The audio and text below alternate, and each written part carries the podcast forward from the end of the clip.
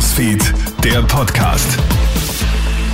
Schönen guten Morgen, mein Name ist Eva Zielensek und du hast den Kronhit Nachrichten Podcast. Die Zahl der Toten in Chile steigt. Wegen der insgesamt über 140 Waldbrände verlieren mindestens 51 Menschen ihr Leben.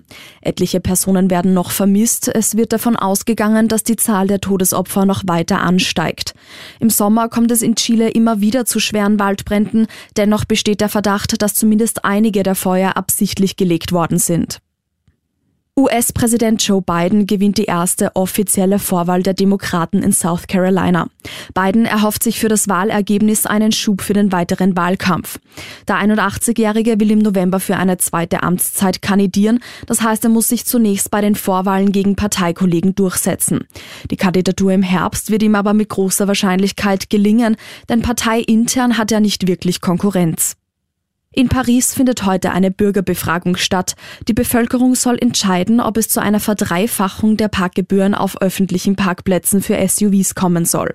Für eine Stunde Parken müsste man dann satte 18 Euro bezahlen.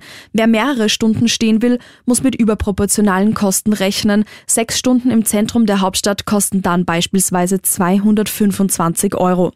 Grund für die Überlegung, die Gebühren zu erhöhen, ist unter anderem die steigende Umweltverschmutzung.